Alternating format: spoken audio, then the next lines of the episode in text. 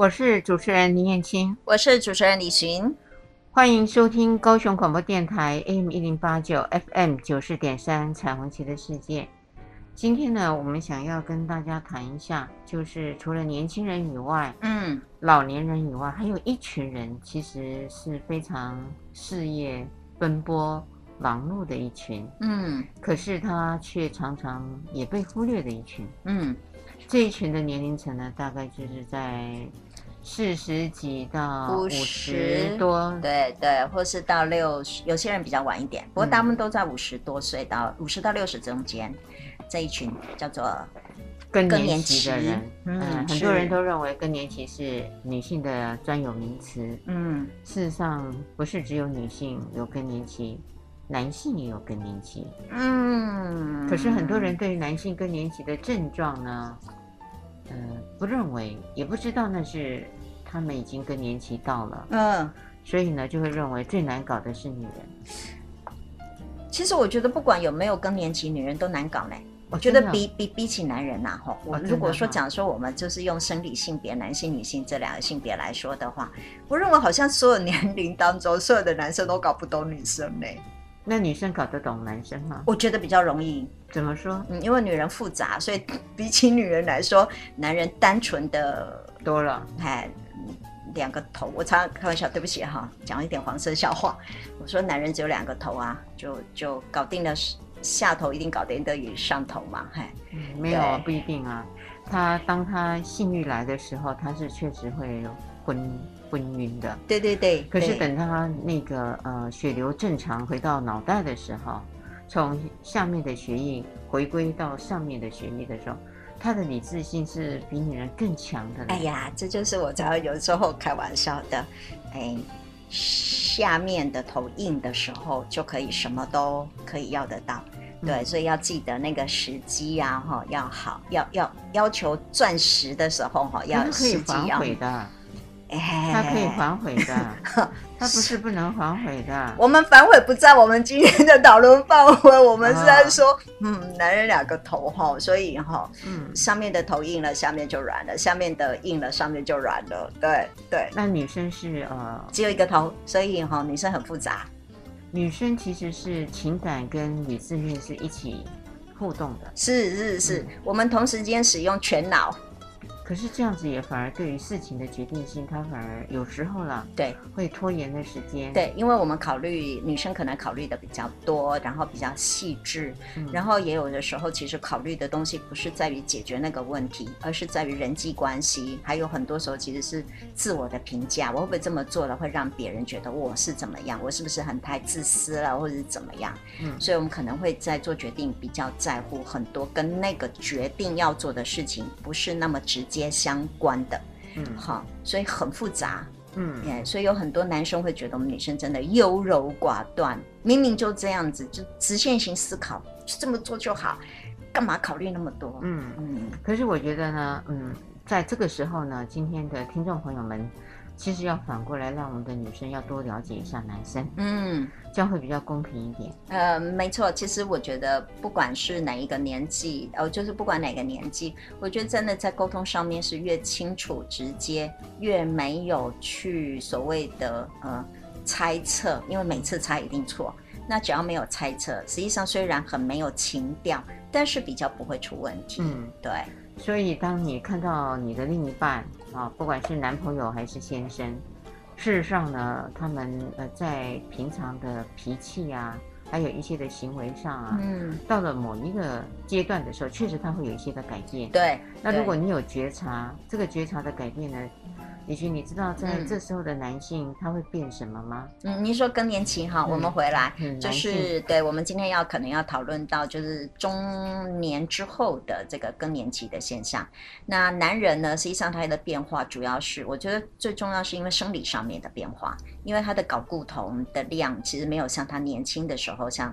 呃，我们会知道他大概在二十五岁，二十到二十五岁左右，十八其实真的差不多十八到二十五岁左右，男生的睾固酮大概达到巅峰。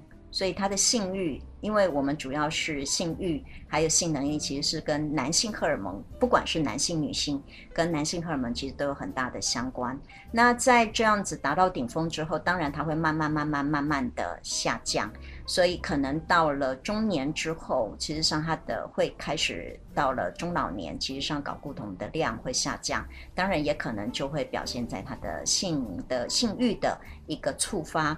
还有就是在整个性上面的一个功能上面会开始慢慢的衰退，我觉得这是一个非常正常的一个现象啦。嗯，对。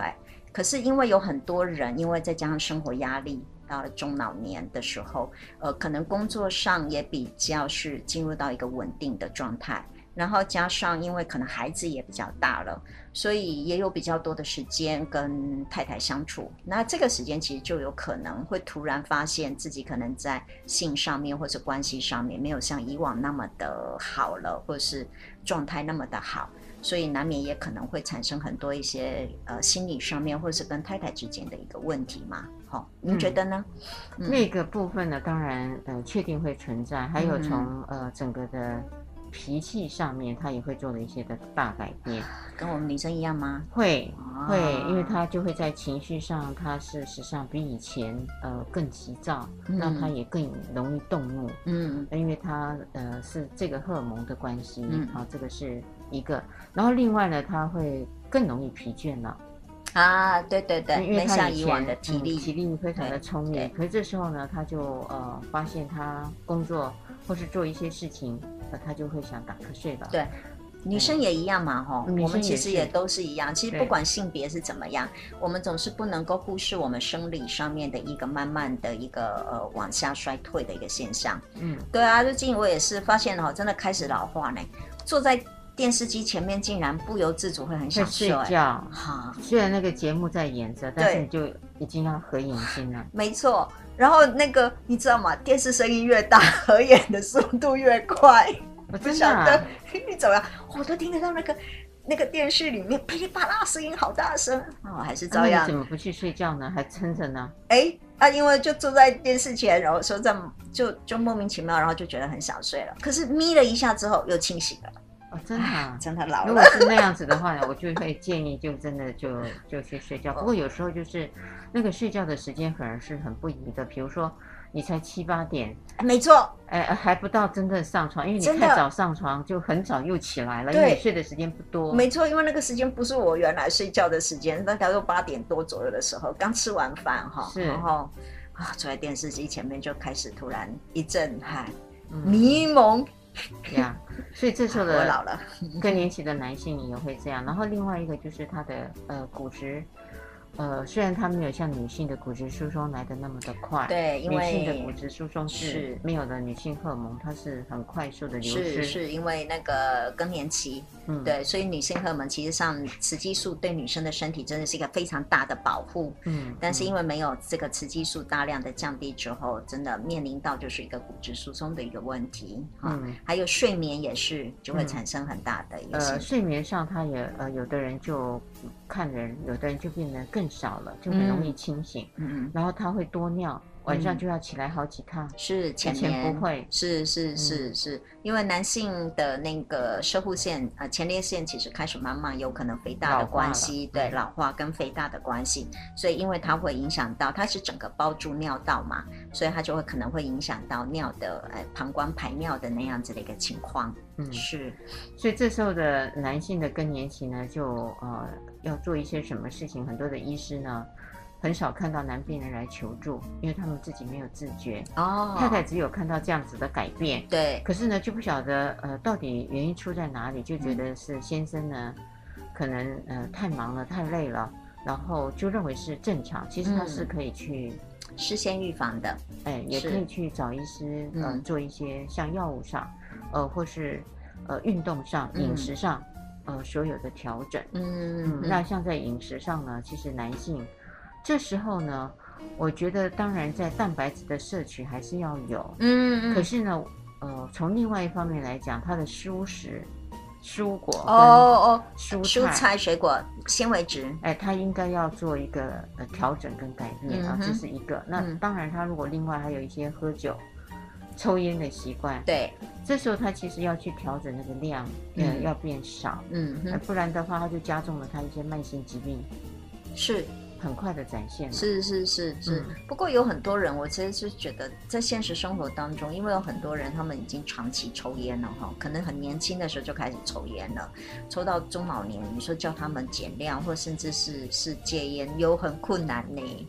哦，嗯，所以呢，他们也常常说，呃，要等到他们真的罹患了一个重大的疾病，对，那就明天或者当下就可以改了。对，对，还有的，我曾经听过很好玩。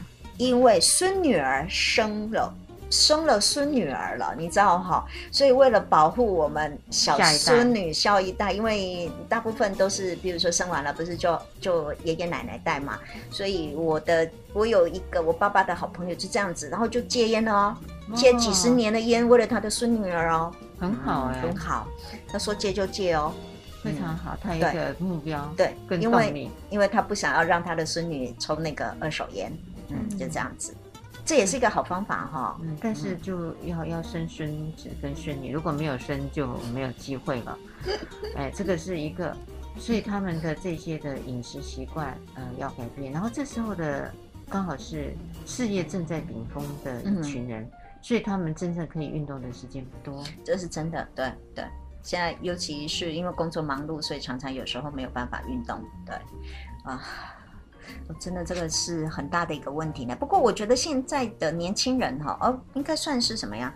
现代的人其实很多人真的有有有想有发现运动的重要性，所以他们真的会去勉强自己，真的会去健身房运动啦，好，或者是在家跟就是找个时间运动啊，或什么的。你知道像那个谁呀，哈林？哦，好，对哈，庾澄庆，他每一天，他一直到这么多年，他其实每天都要去骑脚踏车呢。而且他们有时候骑脚踏车一个晚上是骑一两个小时的，哦，骑这么长的时间，哈哈哈！而且是他们是夜骑，好，因为晚上时间大概人家就认不出来了。哦哦哦哦，OK OK，哦，这个习惯很好。对，因为很多人其实上都有做各式各样这样子的一个运动啦，我觉得蛮好的。嗯，但是这样坚持的人应该很难呢，普通人。人数也不算太多，嗯，不算太多，嗯，所以他才会成为榜样嘛。对，其实我们应该是这么讲。我觉得您刚刚所提的那个问题，比如说降低抽烟，呃，少喝酒，然后其实蔬食，呃，然后还有生活上作息正常、健康。其实虽然我们看起来很像是跟大家都在谈，好像老生常谈，可是实际上这个东西都跟性功能。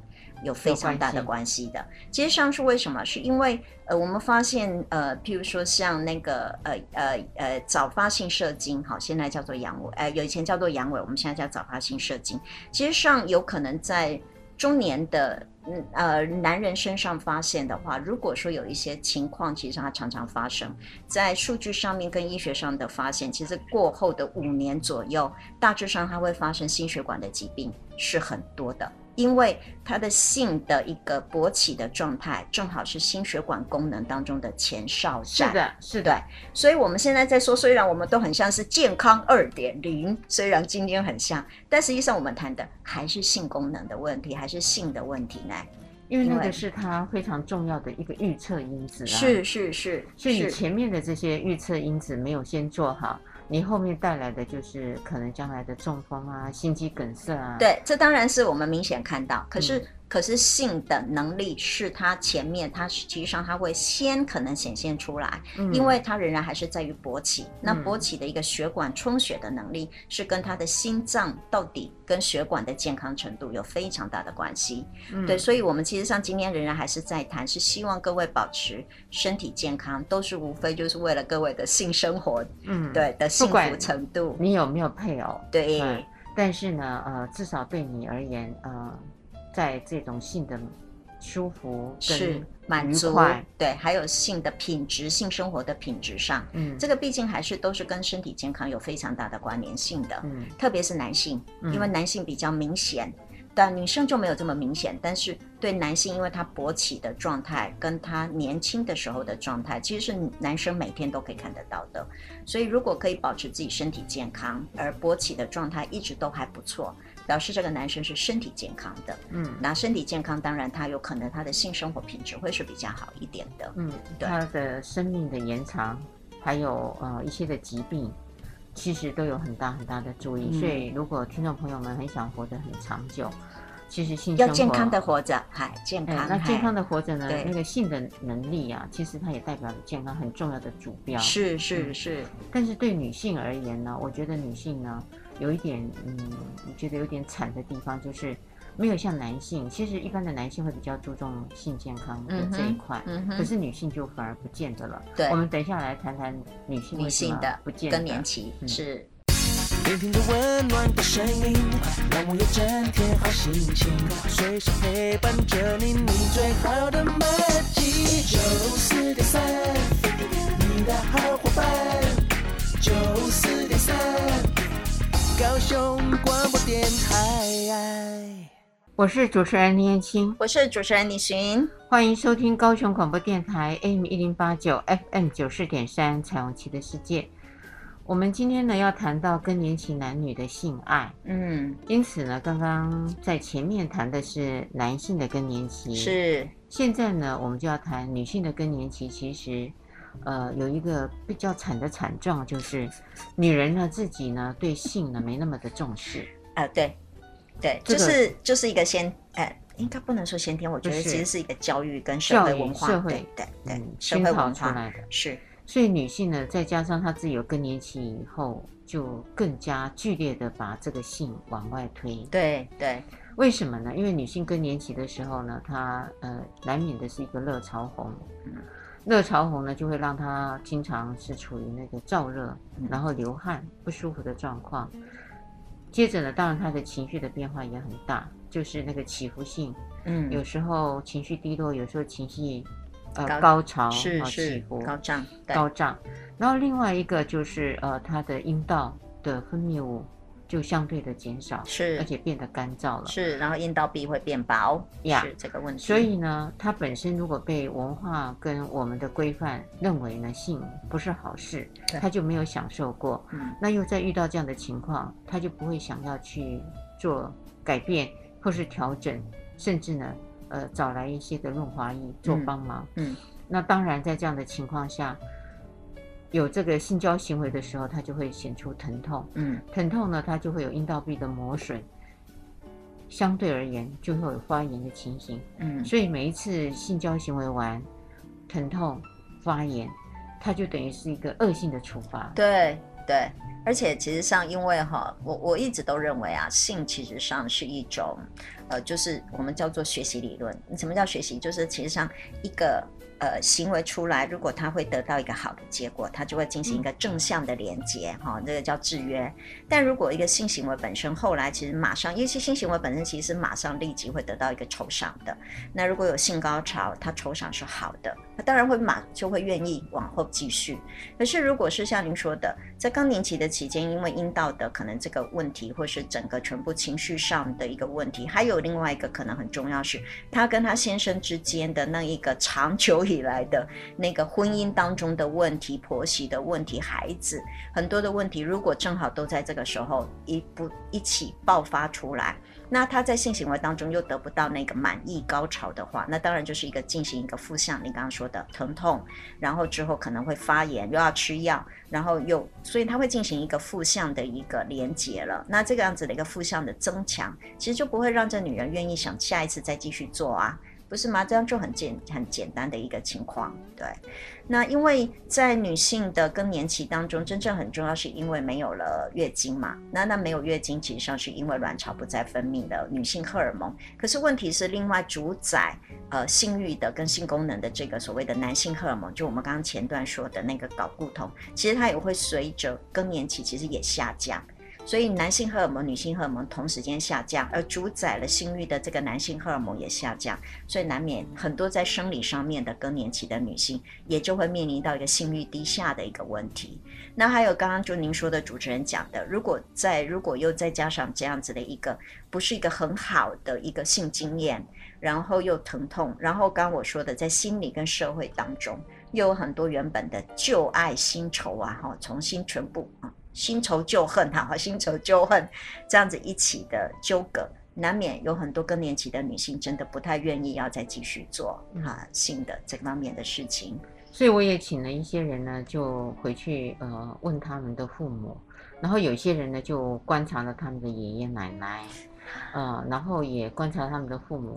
我得到的讯息呢，他们也很感慨，因为他们呢发现，呃，其实呢有一些自己的父母，大概有一半以上，呃，都在他们二十几岁的时候都发现父母分房了啊，对，已经分房了，是是，是，呃，然后呢，二十几岁就分房哦，对。哇，对，他们二十几岁的时候，父母就已经分房了。哦，您是说我自己二十几岁父母分房，还是父母二十几岁就分房了？就是孩子们二十几岁哦，那就父母差不多四五十岁左右，这真的差不多更年期的时候哈、哦嗯，他们就分房了。我想打呼是一个非常重要的因素。哎呦，你会想到这个？嗯，打呼。然后呢，有一个会做了一个分享，他说他觉得比较特别的是，呃，他有一天不小心进到父母的房间。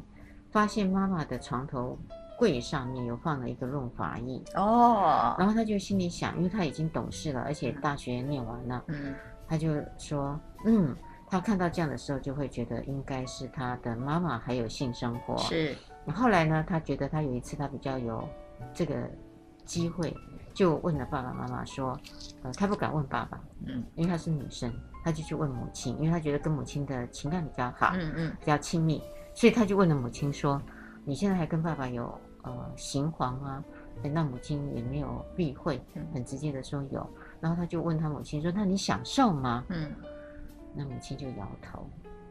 哦，对，母亲是摇头。母亲说：“嗯，这个是例行公事啊。”所以他听到的时候，他就觉得，哇，原来过去的长一辈的人，呃，不是把它当成是一种娱乐。对，或是一种欢愉，嗯，而是一种义务，呃，当然前面的是要生孩子的，对，义务，嗯，是，然后后面是配合老公，哎，配合老公的需求的义务，这个某部分真的，这个老公要抓起来打屁股。没有啊，上一辈的都这样啊，我觉得男生真的是上一辈的在这上面真的要抓起来打屁股。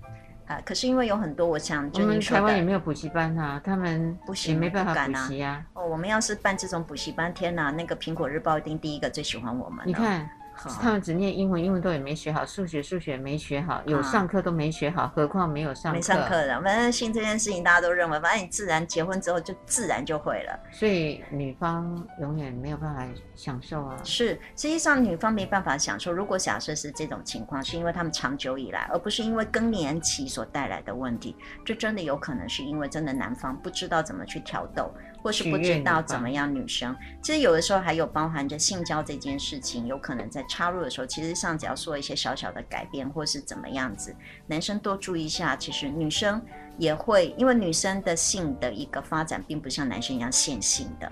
女生是一个循环的，女生是可以被激起，任何时候，她即使没有性欲，她即使没有性的一个兴奋，她仍然可以被激起的。所以那个激起的那个东西，是真的靠男生的一些呃前戏啦、技术啦这样子的一个方法。你都把责任推到男生去了，我倒不这么认为。我觉得女生她其实如果万一万一。男生是真的是呃非常不好的一个老师的话，嗯，就是自己只只只站着只想自己爽而已的话，如果男生是一个很不好的老师，因为现在就把男生当成一个老师嘛，哈、嗯，也一定要他来运作，把他引燃嘛，啊、嗯，那我又反过来说，假设你真的遇到了这样的一个人，那你其实可以想办法。如果女生有这样子的观念跟想法，你要自己引燃自己。对，引燃起来呢，我常说是，呃，二阳扑虎。以前是二虎，二虎扑羊哦哦，二虎是男，羊是女，好，那就二虎去扑羊，对不对？好，对。那你现在要把自己引二羊，二羊去扑虎。所以有时候我觉得，如果一直都是把所有的呃这个责任都放在男生身上的时候，那你只有用 waiting，是是等待而已。其实没有来，我觉得哈，应该是我们也要成为一个好的老师。女人也要成为一个好的老师，为什么？因为每一个人的身体都非常复杂，那女生的身体其实上又比男人更复杂，特别因为我们受到很多荷尔蒙，所以我常开玩笑说，今天这样摸很好很舒服，明天这样摸不一定哦。嗯，然后现在这样摸是好哦，等一下到时候等一下又过了几秒钟，突然摸就觉得好太重了，会痛，所以那个非常的复杂，所以女生必须要教会男人怎么样子来摸我，嗯，怎么样子来跟我好做这样子的一个性交这个事情，还有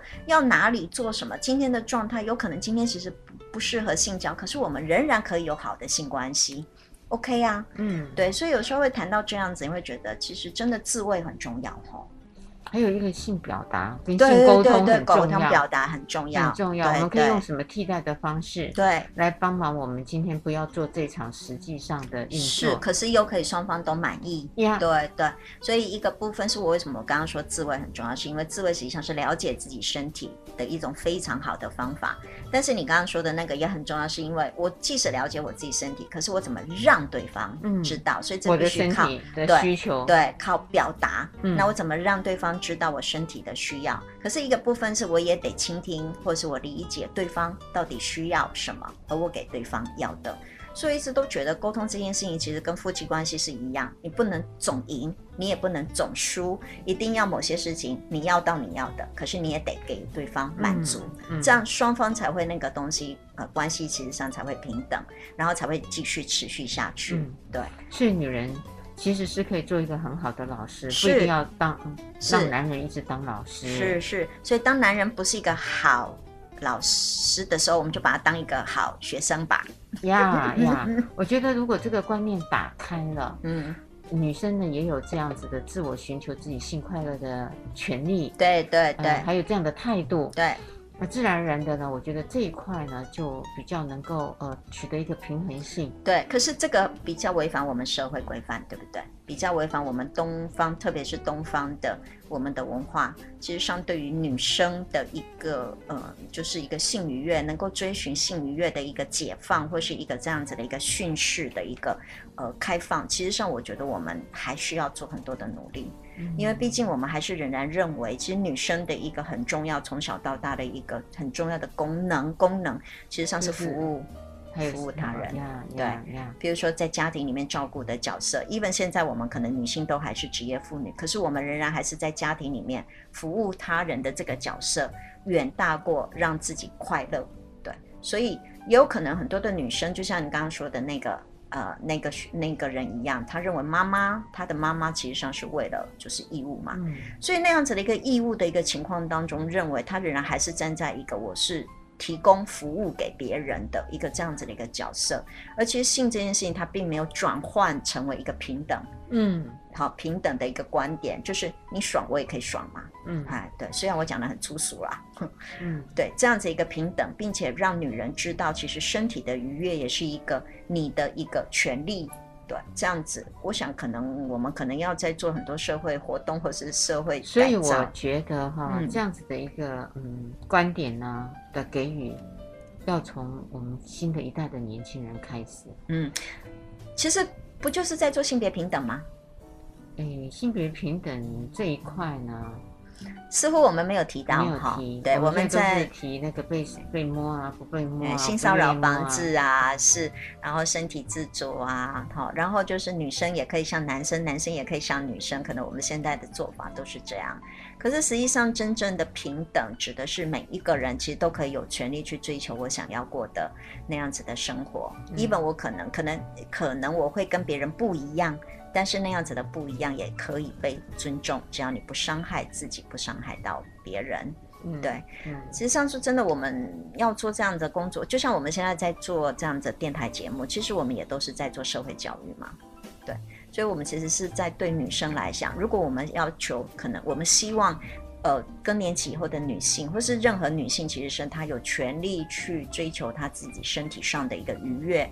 其实是可能真的就是从小，并且可能要做很多的社会的改造，对，因为我们的社会其实很多时候我们都觉得男生有性愉悦是可以的，对，而且很正常，男生本来。嗯嗯，就很像是这个，其实上是他们的一个很正常的一个驱驱力好了，或是，可是其实对女生来说，如果在性上面来说是追求的，并且愉悦的，就会让我们社会会觉得这个女生很像是那个不好的女人，对，就说的很像这个女生很调啊，比如台语有一句非常很很粗俗的话，是很荡的女人。对对，就是荡妇。所以从一个圣母的角色，突然就是转变翻转，变成了一个荡妇的角色。这很多女生其实对她来说都是一个很大的一个禁锢。嗯嗯。所以在我们的呃有一些的听众朋友们，也有人来信了哈。嗯。有人来信，嗯、然后问了一些的问题，嗯，比如说如何增加女人的性欲望，对不对？对，哎，这个问题很好，哎，是啊，我很好奇，不晓得问的人是男生还是女生哈？哎，没有说，没有说，真的，可能他替代呃别人问吧。嗯，是，我觉得如果这个问的问题的人是女生的话，我觉得我们的我们就成功了，对对对对对对对，那我们就把它当成成功了。就是好，我以为问这个问题大概应该很多会是男生哦，也也可能，嗯、但是他可以帮。女生问的时候，我觉得也很好。好，哎，就表示他很想去了解女生嘛。是是是，嗯、我觉得这也好啦哈，嗯、就不是自己爽而已。嗯、如果是为了觉得自己我其实上有责任，让对方也觉得很舒服，是，这也是个好现象。嗯，但我们也希望就是未来可能会看到女生其实是问这个问题：我怎么样让自己的性欲可以变得更好一点？嗯嗯、嘿那我们等一下就要来解答这些问题啊。好，我们来回答，等一下哈。更年期女性怎么增加性欲望？是。放松着温暖的声音，随时陪伴着你。九四点三，你最好的马吉。我是主持人天青，我是主持人李寻，欢迎收听高雄广播电台 AM 一零八九 FM 九十点三彩虹旗的世界。今天谈的是更年期男女的性爱，是。那有私讯呢，就刚好问到了怎么去增加女人的性欲望。是，李寻，你认为？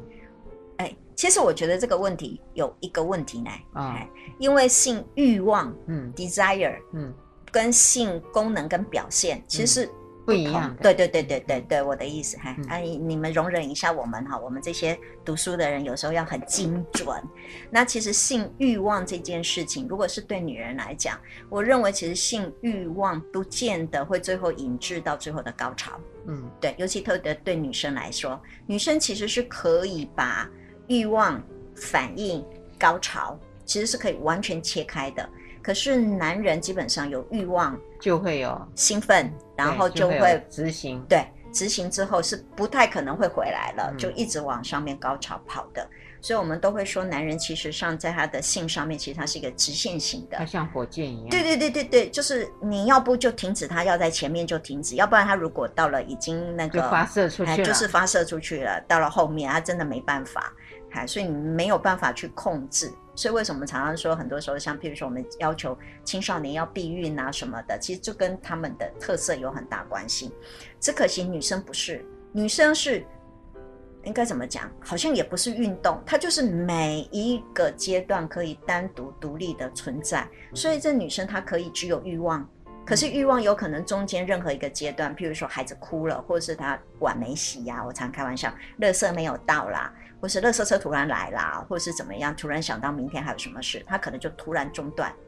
但是欲望有了，可是后面他可能在做做的历程当中，有可能某一些角度或是某些状态让他不舒服，他也可能随时就熄火了。对，然后他也可能前面没有太多可以到高潮，因为他可以凭借幻想或是什么样的方式就可以让他准备好了，然后后面，所以女人非常的复杂。所以这个问题其实是有一点问题的啦。嗯，不过哎，我们不要太挑剔。好，那个我们我们我们的听友的好，我其实这样觉得哈，女人真的是到了更年期之后，因为她的我们刚刚说的，因为阴道啊，还有一些她生理上的一个问题。呃，我觉得要提高女性对于你的兴趣，我这么讲好了，对对，另外一个伴侣的兴趣，我借用那个香港那个邱桂生院长说的，一定要。善用你家的那个吸尘器。你刚开始听的时候，以为是拿吸尘器来当工具。哎、欸，我也是呢。我听他这么说，我开始你知道就有画面出来，然后用吸尘器吸身上，我就开始有那个画面。后来才知道不是，他说的是要多帮太太做家事。嗯，因为他会有感激，对，也让他轻松，呃，不那么劳累，那自然有那个心情跟 mood。对，愿意做对，所以呢，其实让帮忙做家事也好，甚至只是很简单帮，譬如说带孩子去上，带孩子去接孩子，或是家里某些事情帮多多帮忙，譬如说去买个东西，或是怎么样子，或是下班时候你可能顺路就把晚餐买回来，好，然后告诉他，或是就是有时候，然后不管是怎么样，给他一个惊喜，带他出去吃个饭，看个电影，约个小会。哦，约会，我觉得这件事情都非常重要，哎，嗯，哈，这是第一个一定要做，就是让他增加了你们两个之间的亲密感跟心理上的距离。我觉得这件事情非常重要，嗯，对。那其实上这些也是前戏嘛，算，好、哦，算，对算对。后面，所以到了呃这些阶段你都做了以后呢，当然呃，如果有一天或是有一些时候，太太真的也。开窍了啊！到那个不能等。嗯、如果他有一天呢，主动的来找你，嗯，摸了一下你的手，或是晚上你们背对背抠抠你的手心，哎、欸，或是把你翻过来，嗯，哎、欸，还没有吻你，哎、欸，那个已经是暗示了。你不要等到真的太太要上来，哎。你刚刚的二阳扑虎，我觉得这时候的先生就要给太太一个非常好的口头的鼓励，一定要回应，没要回应，就说哎，很棒，你这样子让我呃就减轻了我的压力。其实我主动我也有压力，你主动的时候我反而可以放松，是去享受了。其实那个中间的东西是一个我们很害怕别人拒绝我们。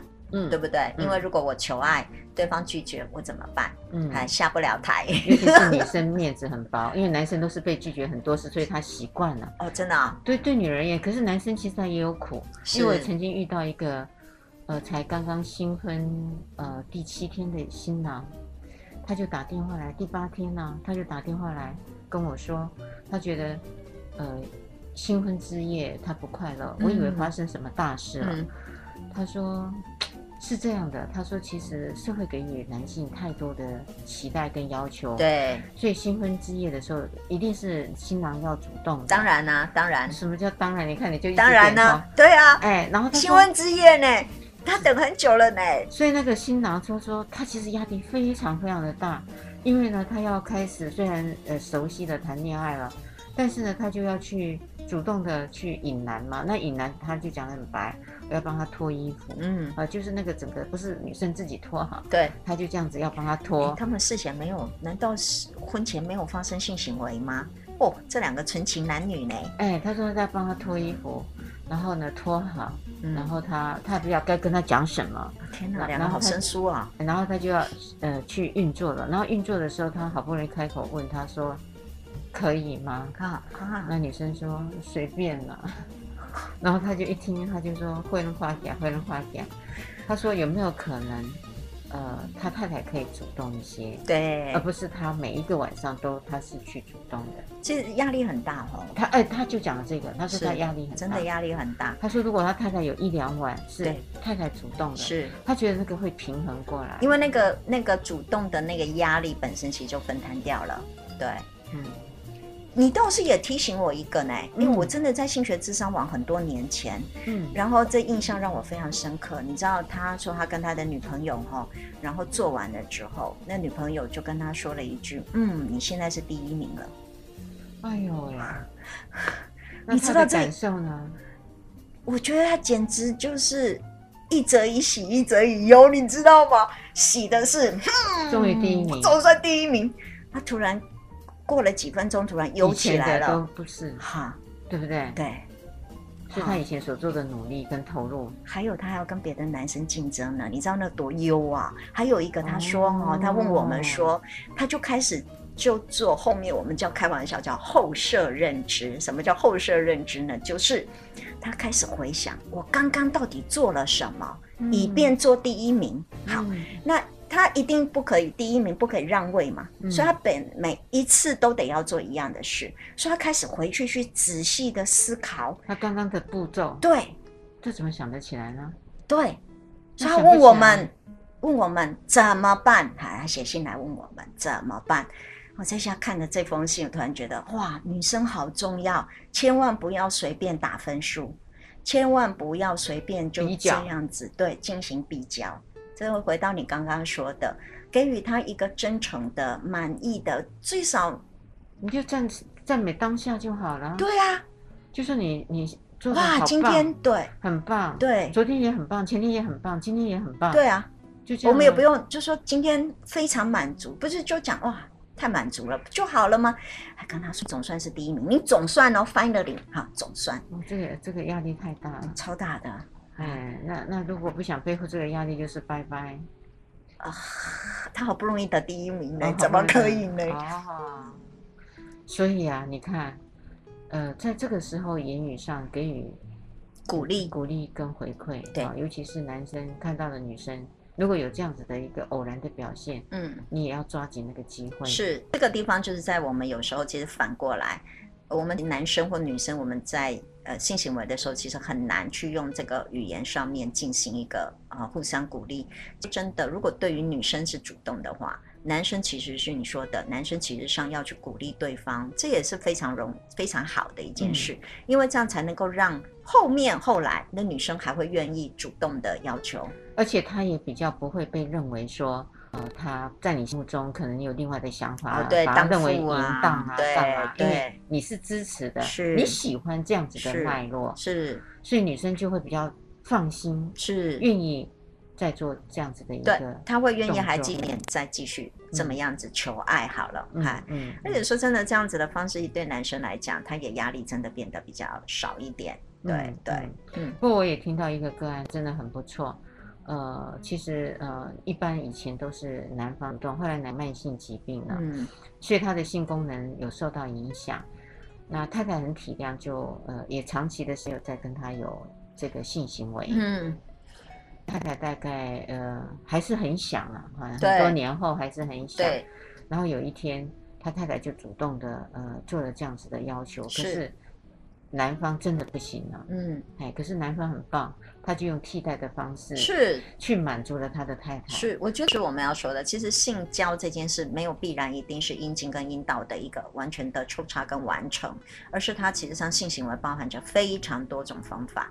因为人有时候真的需要发挥很多的创意，舌头啦、手啦，甚至如果不方便用其他的东西，还有辅助嘛，对啊，工具也可以。对，对，羽毛啊，什么是甚至卫生纸什么的，其实都可以做得到一些方法。其实都很不错啊，嗯嗯，所以我就后来觉得，哎，这位先生很有心，是，很愿意这样子，嗯，来帮忙太太完成他想要得到性快乐的那个需求。但是实际上，男生的如果即使他是有一些慢性病，他仍然还是可以得到性高潮的，可能没有办法真的呃顺利的可能进入到阴阴道里面去，但实际上他仍然可以完成一整套的这样子的一个一个性的方面的一个高潮跟愉悦嘛，嗯嗯。所以你说男性跟女性可不可以执行性生活？我觉得当然是可以。到老，其实像我们的概念都是，只要人活着，嗯，都可以从性上面获得娱乐嘛。嗯、对，嗯、就像有一本书，其实你看，嗯，这本书有一本书说持续做爱不会老，对不对？他就是在告诉你说，你不一定要进到美容啦。对，虽然现在有抗衰老，嗯，呃，抗衰老可以用骨干的细胞，嗯、是。然后呢，也可以呃用一些的呃免疫体的方式，嗯，你说干细胞这样的方式，OK，让你甚至以后基因改造呀。嗯，但是呢，他也说了，呃，这些的医生也说了，虽然这是会让你在短时间内 OK，因为你有新的细胞进去帮你做一个刺激嘛。可是来了，你后面还是要继续维护它啊。是是，你如果不维护它，这个细胞还是一直老化的。哦你说的就像我们打那个有些人白针，反正你就是得一直要打美白，因为不打的话就不白了，这样子的意思嘛。是，但是你就平常你还是要保养，真的，呃，你要防晒啊什么那些，对，都要做。是，可是说真的，他这样是有些很多医生甚至就是这样认为，其实做爱这件事情，它其实老化跟老化其实有很大的关联。可是我们会认为。因为做爱这件事，或是性关系这件事，其实并不必那个阴茎阴道它或性功能其实有很大的关系，而是跟性关系有很大的关系。对，两个人如果关系好的话，其实那个你要提升女生的性欲，就是我们刚刚说的提升女，其实上是如果你跟她关系好，这女人对你的那个渴望就会高了。对，所以前戏要做足，要。照顾他的心身心的安逸的呃安全的这样子，或甚至就是如果年轻的时候不能处理好婆媳问题，记得老的时候要保啊。老的时候还可以处理吗？可以啊，当然可以啊，有经验了，然后又有。你知道吴宗宪说了什么吗？怎么了？吴宗宪他呃的女儿呃呃要要出嫁了哦，最近那个新闻，对对对，嗯然后他很低调的，嗯然后人家就问他说，你会不会担心你女儿将来的婆媳问题啊？嗯，哇，吴宗宪好大气的说，那些问题钱可以解决，就是小问题。所以呢，我所以刚说了吗？中老年如果有钱的时候，一定要解决啊，对不对？与其放着烂，反正就要解决。你只要呃可可以有比较丰硕的资源啊、钱啊，去孝敬这个婆婆，这个婆婆就会点点了。啊，因为还有，比如说有钱的话就可以照顾小孩，有钱的话就可以打扫阿桑，对不对？有钱的话就可以带他们旅游。是吗？就是这样。家里的事情有多少嘛？家里事情就是整理家里呀、啊，然后带小孩呀、啊，还怎么样呢？对啊，那就一个厨房里面容不下两个女人，那我们就让她一个女人在那边做，那两个女人都在外面乘凉嘛。嗯，还有就是三个女人盖三个厨房。对对对对对对对对，这不是钱可以解决的事情啊！两个女人一个厨房容不下，就跟她两个厨房。所以这个也是我一直觉得很有趣的地方。我昨天才跟一个呃好朋友吃饭。然后好朋友正在想要落脚在台湾，嗯、所以他正在看房子。嗯，然后他就说，呃，他至少要有七十平的房子，然后一百平太大了，因为他可能只有夫妻两个人。嗯、我说你干嘛要有七十平呢？哈，他说孩子会从美国回来的时候，至少还有房间给他住。我说这个 OK。我说如果回来他只有三四天，你就给他住 hotel 就好了。对，对。那 OK，他讲了，他说他希望他要有这个书房，希望有厨房。所以他就会要七十平，所以来了。啊、这个就是男女在思维上非常大的不同。所以他要书房，他要厨房，那很好啊。哎，所以他要大一点，大一点的。所以来了，我们要两个人的需求通通要被照顾。没错，我刚刚说的，嗯、对，两个人需求其实上都被照顾，不可以只有每一次都只有一个人赢。所以还是要守住我们每个礼拜天晚上的十点到十一点，高雄广播电台 AM 一零八九，FM 九十点三，彩虹旗的世界，拜拜，拜拜。